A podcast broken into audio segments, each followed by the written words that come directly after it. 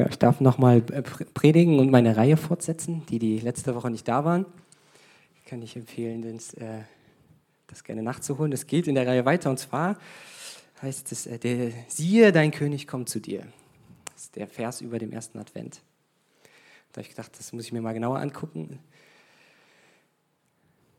Also ich will die Predigt nicht wiederholen, aber ich möchte etwas kurz wiederholen. Und zwar ging es darum, dass das eine Prophetie ist die in Sacharja 9, Vers 9 steht. Und ähm, dass nach Sacharja noch ein Prophet kam und dann kam lange nichts. Und da gab es über 400 Jahre des Schweigens, bis Jesus gekommen ist. Die Juden haben gedacht, der Heilige Geist ist von ihnen gewichen, weil kein Prophet mehr da war und Gott immer durch die Propheten geredet hat.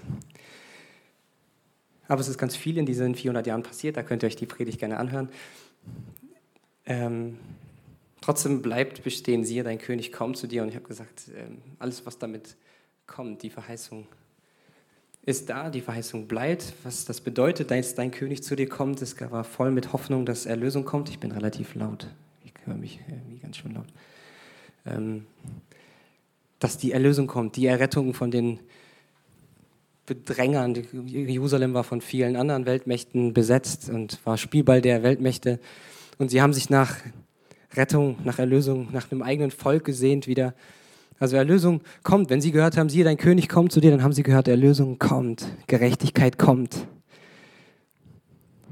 Und das bedeutet es auch für uns persönlich. Erlösung kommt, Gerechtigkeit kommt, Heilung kommt, Freiheit kommt, Freundschaft kommt, Frieden kommt. Und ich habe das erste Bild letzte Woche gezeigt. Ähm, da gibt es einen Vers, wo es heißt, dass sie aufgefordert werden von Sacharja, in eine Festung zu gehen, die auf Hoffnung gefangen liegt. Und da habe ich gedacht, das ist ein komischer Vers, was soll der bedeuten? Und dann habe ich ein Bild von Twister ähm, versucht, das zu bedeuten, dass die, sie haben sich an dieser Stange festgemacht, als der Tornado über sie fegt. Ich weiß nicht, wer den Film gesehen hat.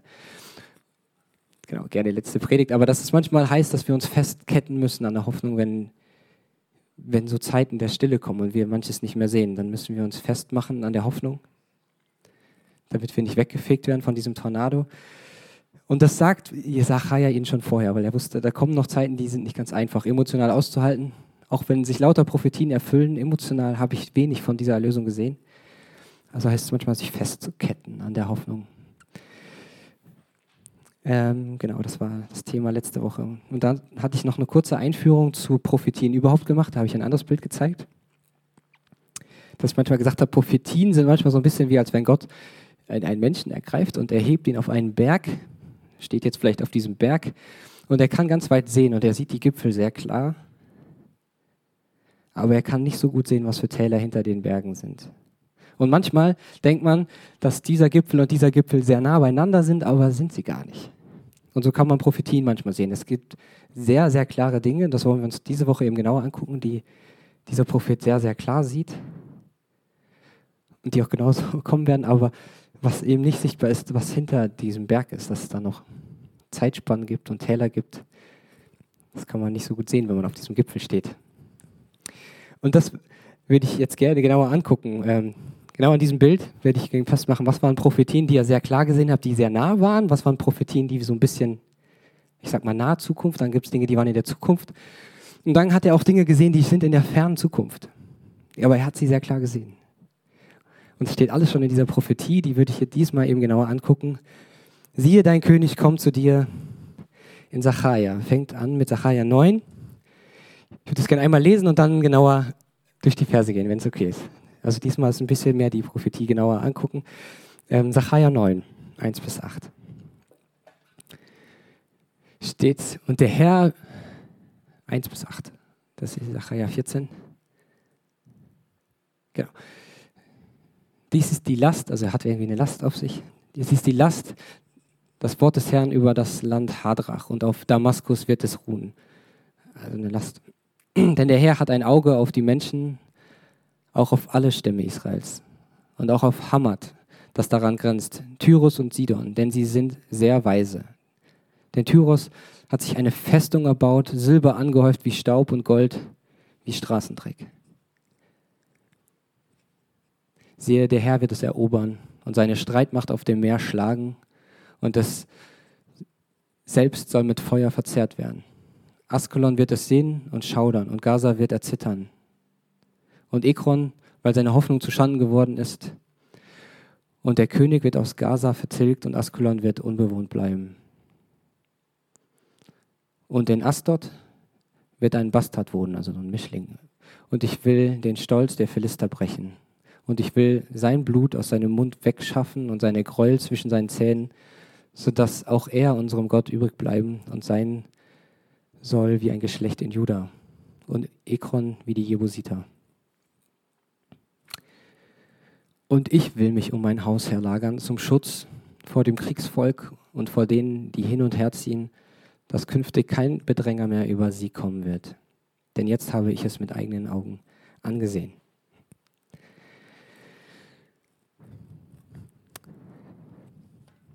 Ähm, es wird hier über mehrere, mehrere Orte werden erwähnt. Und Gott will Gericht über sie halten, tatsächlich. Er sagt, den mache ich ein Ende. Und das waren auch alles Staaten, die Israel immer wieder bedrängt haben, wo sie Krieg mit hatten. Das heißt, es steht hier sehr deutlich, ich will die, die Jerusalem, die, die Israel angreifen und bedrängen, da will Gott mit eingreifen und sagen, ich will kommen. Du kannst Vers 8 gerne liegen lassen. Und das Krasse ist in der Geschichte, ähm, ich habe es letzte Woche schon erwähnt, sie waren aktuell unter dem Reich der Meder und Perser. Es gab das babylonische Königreich mit der babylonischen Gefangenschaft, dann kamen die Meder und Perser und dann gab es Alexander der Große. Der hat in zwei krassen Schlachten die Perser geschlagen und er hat eben alle diese Städte, die dort aufgezählt sind, erobert. Was sehr faszinierend ist, zum Beispiel Tyros war so eine Hafen, so eine, so eine Stadt wie, wie so eine Insel und die war unglaublich stark befestigt. Die war fast nicht einnehmbar. Alexander der Große hat, hat das aufschütten lassen. Das, dann konnte er zu Fuß dorthin. Also er hat einfach das Meer aufgekippt. Und dann hat er diese Stadt belagert, bis sie äh, nichts zu essen mehr hatten. Und dann konnte er diese Stadt äh, nehmen und hat sie mit Feuer verbrannt, so wie es dort steht. Das war ungefähr 150 Jahre nach der Prophetie mit dem äh, Bastard. Vielleicht noch ein Satz dazu. Ein Teil der Strategie von Alexander war, dass er die Völker vermischt hat. Ähm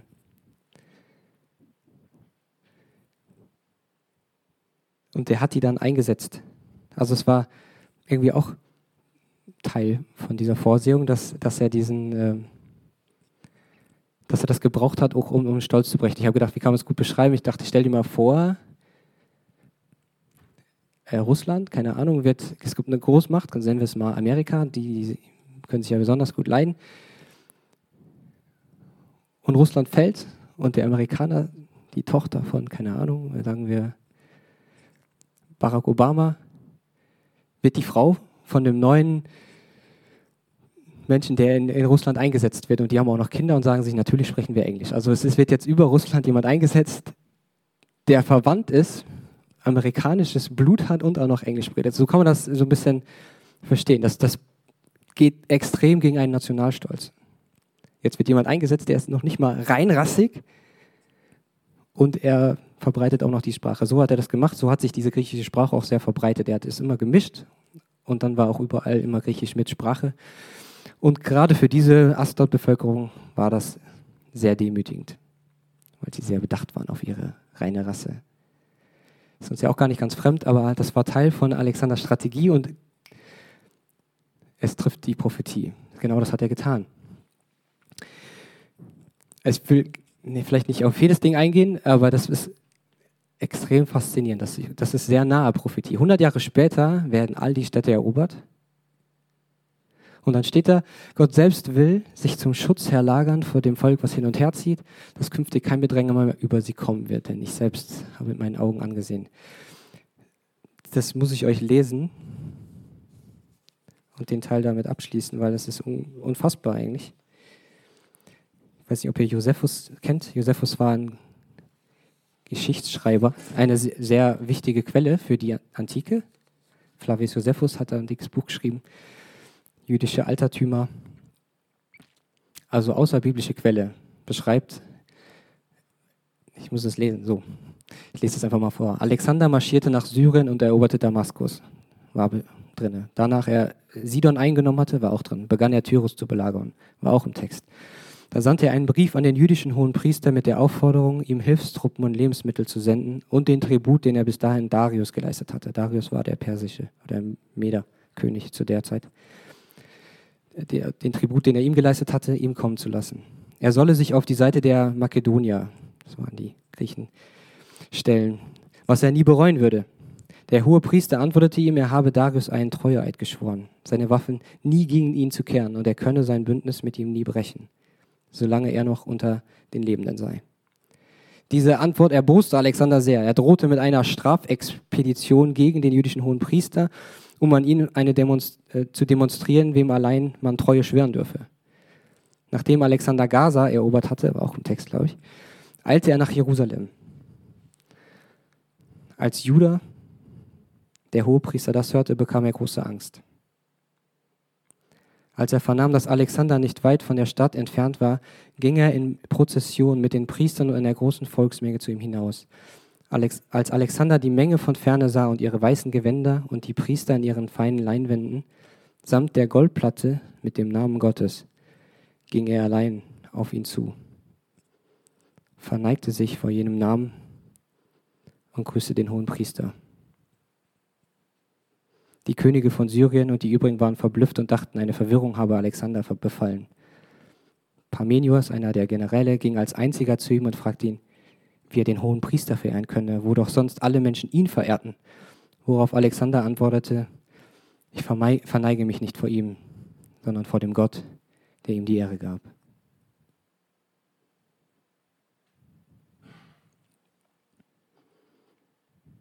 Irre, oder? Als er, als er Parmeus das gesagt hatte, gab er dem hohen Priester seine rechte Hand und ging mit den Priestern in die Stadt Jerusalem. Er erwies den hohen Priestern und den Priestern große Ehre, als ihm das Buch Daniel gezeigt wurde, wo Daniel angekündigt hatte, dass einer der Griechen das Perserreich zerstören werde. Da verstand er, dass er in der Tat diese Person sei. Am Tag darauf fragte er sie, welchen Gefallen er ihnen tun könne, worauf der hohe Priester begehrte, dass sie sich der Gesetze ihrer Väter erfreuen dürften und dass sie im siebten Jahr vom Tribut befreit sein möchten. Er gewährte ihnen alle ihre Wünsche.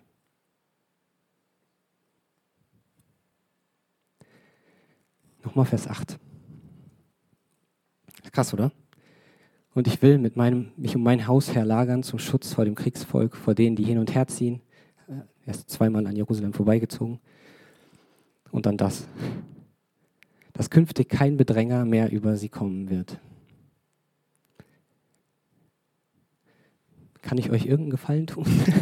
sie waren nicht wie Sklaven, sie konnten sagen, am siebten Jahr bitte kein Tribut und ansonsten hätten wir gern die und die Rechte. Wir würden gern unseren Glauben leben können. Absolut irre. Total verschont. Jerusalem ist absolut verschont geblieben. Ähm, eine sehr krasse Erfüllung der Prophetie. Und jetzt kommt Jesaja, Sacharja 9, Vers 9. Die nächsten Verse. 9, Vers 9 hatten wir schon letzte Woche, aber ich lese es nochmal. Siehe, dein König kommt zu dir. Sacharja 9, 1, äh, 9 bis 14.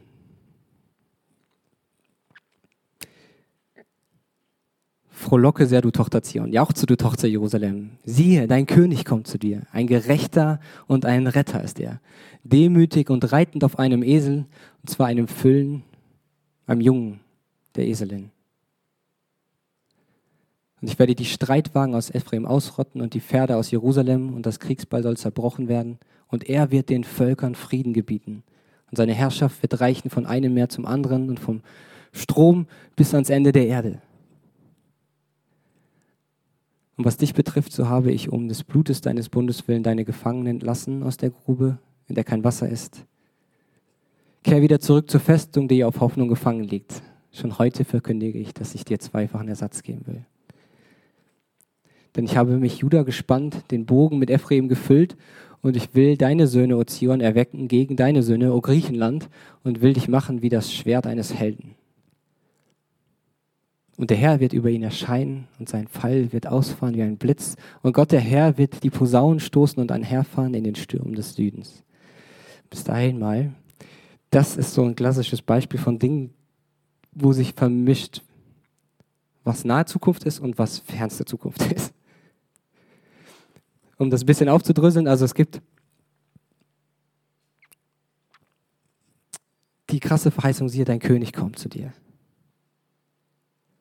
Und kurz danach steht schon in Vers 10, dass sein Reich bis ans Ende der Erde geht.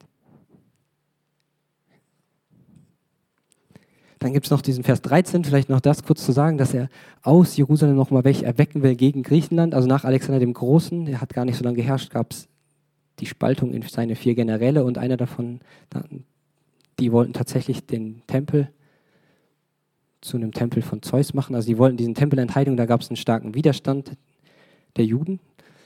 Und da ist genau das passiert. Die Juden haben sich so krass vereinigt, da gab es die großen Makkabäerkriege, die haben sich freigekämpft bis 63 vor Christus, als die Römer kamen und alles zerschlagen haben. Aber selbst dieser Vers hat sich erfüllt, dass es eine krasse Einheit unter den Juden gab, die gesagt haben, das geht zu weit, die wollen unseren Tempel entweihen. Da waren die hohen Priester sogar mit dabei, da gibt es diese Makkabäerkriege in der Geschichte die sehr faszinierend waren, weil sie gegen eine Übermacht immer wieder gewonnen haben.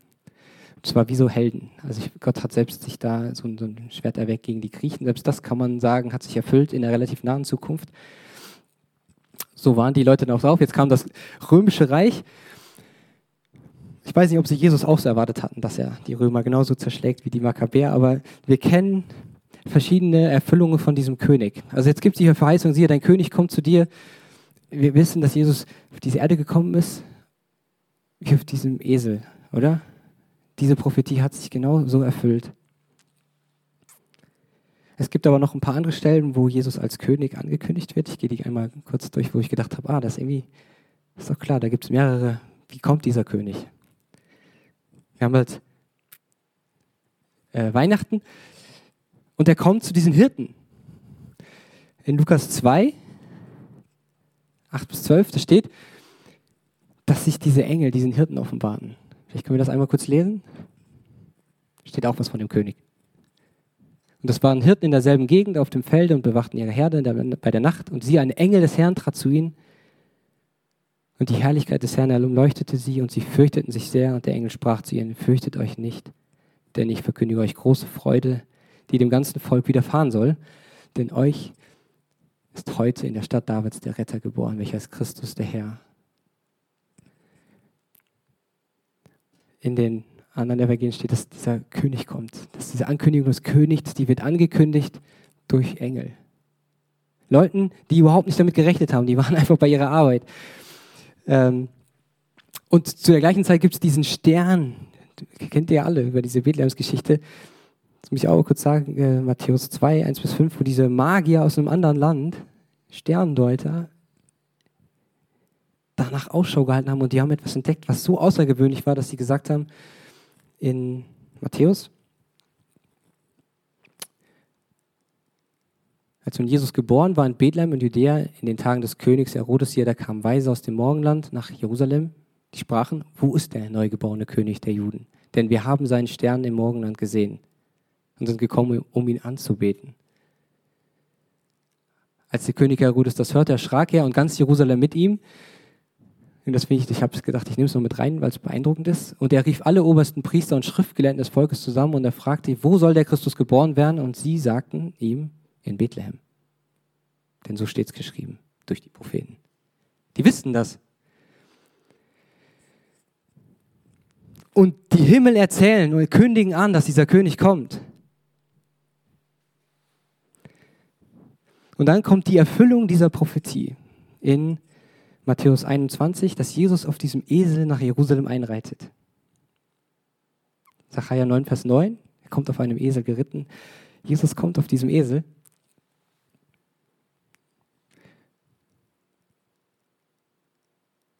Da steht auch, dass alles geschehen wird, damit erfüllt würde, was durch den Propheten Zachariah gesagt ist, sagt der Tochter Zion, siehe, dein König kommt zu dir demütig und reiten auf einem Esel und zwar auf einem Füllen, dem Jungen des Lasttiers. Also das ist eins zu eins die Prophetie, die sie erfüllt. dieser König kommt. Und danach sagen die Leute schon, das, was rufen die da? Die sollen aufhören.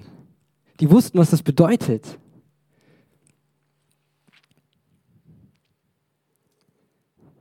Und ich will gerne noch eine Bibelstelle dazu nehmen, weil das, weil das ein bisschen die Erfüllung ist von dem, was Zachariah gesehen hat, dass er kommen wird, über ihn erscheinen wird wie ein Blitz. Das lesen wir in Offenbarung.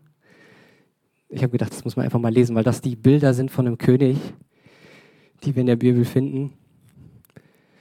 Und ich sah den Himmel geöffnet und siehe ein weißes Pferd und darauf saß, heißt der Treue und der Wahrhaftige. Und in Gerechtigkeit richtet und kämpft er. Seine Augen aber sind wie eine Feuerflamme. Und auf seinem Haupt sind viele Kronen. Und er trägt einen Namen geschrieben, den niemand kennt als er nur selbst. Und er ist bekleidet mit einem Gewand, das in Blut getaucht ist. Und sein Name heißt das Wort Gottes. Und die Heere im Himmel folgen ihm nach, auf einem weißen Pferd. Und sie waren bekleidet mit weißen und reiner Leinwand. Und aus seinem Mund geht ein scharfes Schwert, damit er die Heidenvölker mit ihm schlage. Und er wird sie mit eisernem Stab weiden und er tritt die Weinkelter des Grimms und des Zornes Gottes, des Allmächtigen, und er trägt an seinem Gewand und an seiner Hüfte den Namen geschrieben, König der Könige, Herr der Herren. Das ist die Vision, die Johannes hat von dem König, der kommen wird. Das ist das, was sie gehofft haben, was passieren wird. So soll der Messias erscheinen. Und ich habe gedacht, es gibt diese, siehe, dein König kommt zu dir. Und es gibt so verschiedene Typen von Menschen,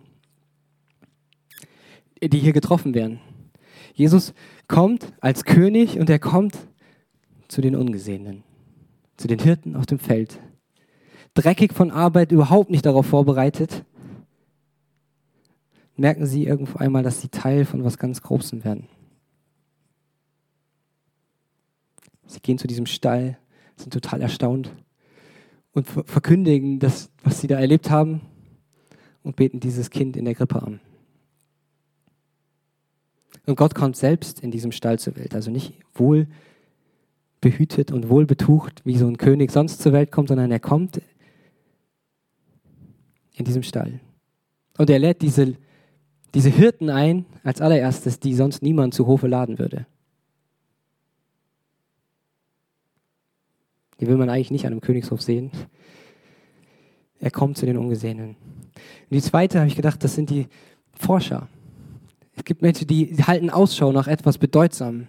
Wissenschaftler, Suchende, spirituelle Astrologie, die im Weltall schauen, die Berechnungen machen. Das ist, man macht das so lächerlich, diese Astrologen. Das war so eine Mischung aus Physiker, Magier, aber die hatten, die hatten eine Suche, die wussten, die halten Ausschau nach was Bedeutsamem und haben irgendwie eine Antenne dafür und sie durften diesen Stern sehen. Gott redet zu ihnen. Und sie finden diesen Stern und machen sich auf den Weg und finden Jesus in dieser Grippe und beten ihn an. Und dann kommt er für sein Volk auf dem Esel. Und sie feiern ihn. Hörst schon singen, Hosanna, Hosanna in der Höhe. Alle feiern ihn. Kann man sich noch streiten, wer schöner singen kann. Welche Gemeinde kann Jesus schöner feiern? Hä? Das ist mein König. Und alle ihre Sehnsüchte legen sie in ihn. Er ist der, der all das erfüllt. Meine Heilung kommt, mein Retter kommt, er kommt und sie feiern ihn. This is my Jesus. Victorious. Er kommt auf diesem Esel, aber er wird genau das alles erfüllen. Er ist die Erfüllung aller Prophetien, die Erfüllung aller meiner Sehnsüchte. Und in der Offenbarung kommt er für alle.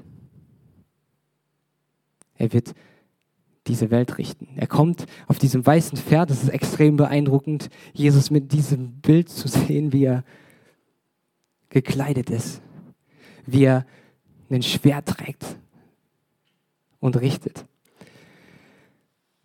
Er tritt die Kelter, das heißt, er zertritt alle Feinde Gottes.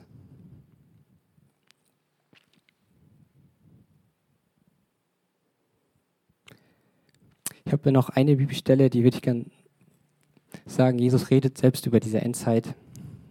Ähm, ich will das nur sagen, weil gerade auch viel in dieser Welt passiert und wir damit umgehen müssen. Jesus hat eine Anmerkung dazu in Lukas 21. Und es werden Zeichen geschehen an Sonne und Mond und Sterne und auf Erden Angst der Heidenvölker vor Ratlosigkeit bei dem Tosen des Meeres und den Wogen. Da die Menschen in Ohnmacht sinken werden vor Furcht und Erwartung dessen, was über den Erdkreis kommen soll. Denn die Kräfte des Himmels werden erschüttert werden. Und dann werden sie den Sohn des Menschen kommen sehen in einer Wolke mit großer Kraft und Herrlichkeit. Wenn aber das anfängt zu geschehen, so richtet euch auf und erhebt eure Häupter, weil eure Erlösung naht. Ich will dazu sagen, man kann viel Angst bekommen. Jesus sagt mit jedem, alles, was da passiert, das ist ein Zeichen dafür, dass ich meine Wiederkunft vorbereite. Und da stehen wir alle. Und Zachariah hat das schon gesehen. Er wird über ihn erscheinen wie ein Blitz des Himmels. Aber das war die fernste Zukunft. Er hat Dinge gesehen, die waren sehr nah in der Zukunft. Die haben sich 100 Jahre später erfüllt. Er hat Dinge gesehen, wie Jesus einreitet auf diesem Esel. Das war 420 Jahre, nachdem er das gesagt hat. Das war das Bild mit den Bergen. Er hat das alles sehr klar gesehen, aber es liegt sehr viel Zeit dazwischen. Jetzt war meine Frage, wie kann ich dieses Baby mit den Hirten und den, der von tausenden Leuten gefeiert und gehypt wird und wieder vergessen wurde, zusammenbringen mit dem König der Könige, dieser Lichtgestalt in der Offenbarung, die dieses Schwert trägt, der richten wird und kommen wird, sein Volk zu retten. Wie bringe ich das zusammen? Diese Lichtgestalt, diesen König der Könige mit dem Baby, mit dem gehypten Jesus, wo sie kurz danach alle geschrien haben, kreuzigt ihn. Es gibt noch eine entscheidende Stelle in der Bibel, wo vom König die Rede ist. Siehe, dein König kommt zu dir. Es gibt noch Johannes 19, Vers 19. Steht, Pilatus aber schrieb eine Überschrift und heftete sie an das Kreuz und da stand geschrieben, Jesus von Nazareth, König der Juden. Und diese Überschrift nun lasen viele Juden, denn der Ort, wo Jesus gekreuzigt wurde, war nahe bei der Stadt und es waren in Hebräisch, in Griechisch und Lateinisch geschrieben. Da kann man eine eigene Predigt drüber schreiben, was da über diesem Kreuz stand, aber es stand der König der Juden über dem Kreuz. Engel haben ihn angekündigt, die Sterne haben es den Suchen angezeigt, heidnische Magier kommen zu den Juden und sagen, euer König ist geboren, Prophetien erfüllen sich vor ihren Augen und sie wissen es. Sie sagen es, er muss in Bethlehem geboren werden. Er reitet ein und sie wissen es, Prophetien erfüllen sich. Er tut Zeichen und Wunder, die nur der Messias tun kann. Und dann König der Juden. Noch ein Bild mitgebracht. Ich hoffe, es nicht zu schockierend. Dann steht da Jesus von Nazareth, König der Juden. Das Ding ist noch voll Blut. Blutig und zerschlagen, bespuckt, verraten, nackt und hilflos hängt, hängt er am Kreuz. Und da will irgendwie keiner hinsehen. Das will ich nicht als König haben. Die größten Herrscher der Herren, wie, wie Alexander der Große, verneigen sich und beugen sich vor diesem Gott. Aber wenn es an dieses Kreuz geht, fällt es uns so schwer. Ich gedacht, um es vielleicht gut zu erklären, Gott sagt, er ist dir Liebe. Mensch, was hast du mit der Liebe gemacht? Wenn die reine Liebe auf den Menschen trifft, dann ertragen wir das fast nicht weil wir das der Liebe angetan haben. Und da kannst du alles wissen. Da kannst du der Heiligste sein, da kannst du der beste Lobpreisleiter der Welt sein. Wenn es um die Liebe geht, fällt es uns so schwer. Da stehen wir wieder vor dem Kreuz und denken sich, boah, das ist mein König. Siehe, dein König kommt zu dir. Das ist die Liebe. Sie erträgt alles. Sie vergibt alles. Sie hofft alles.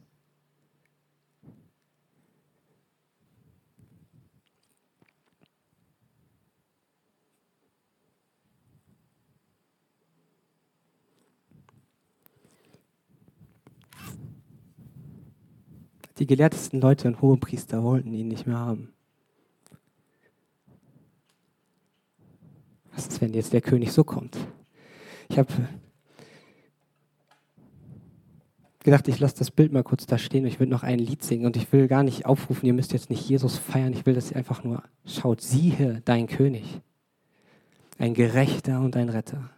In keiner anderen Religion wird Gerechtigkeit und Gnade so vereint und es trifft sich am Kreuz. Wenn Jesus wirklich, wenn Gott wirklich gerecht richten würde, dann werde ich feststellen, und damit hatten sie ein Problem, dass die Feinde Gottes, die zertreten werden, nicht andere Völker sind, sondern dass die Scheidung zwischen Gut und Böse durch jedes Herz geht. Und hier kommt dieses Schwert Gottes und es durchdringt Mark und Bein jedes Herzens. Es zerschlägt nicht einfach nur die Feinde Gottes und zertritt die und damit ich in Freiheit bin, sondern jetzt geht es an mein Herz. Das ertrage ich nicht. Aber er ist nicht nur gerechter Richter, er ist auch Retter. Ist die Gnade in Person und er sagt, Vater, vergib ihnen. Siehe, dein König kommt zu dir, ein Gerechter und ein Retter. Die Verbindung sieht so aus.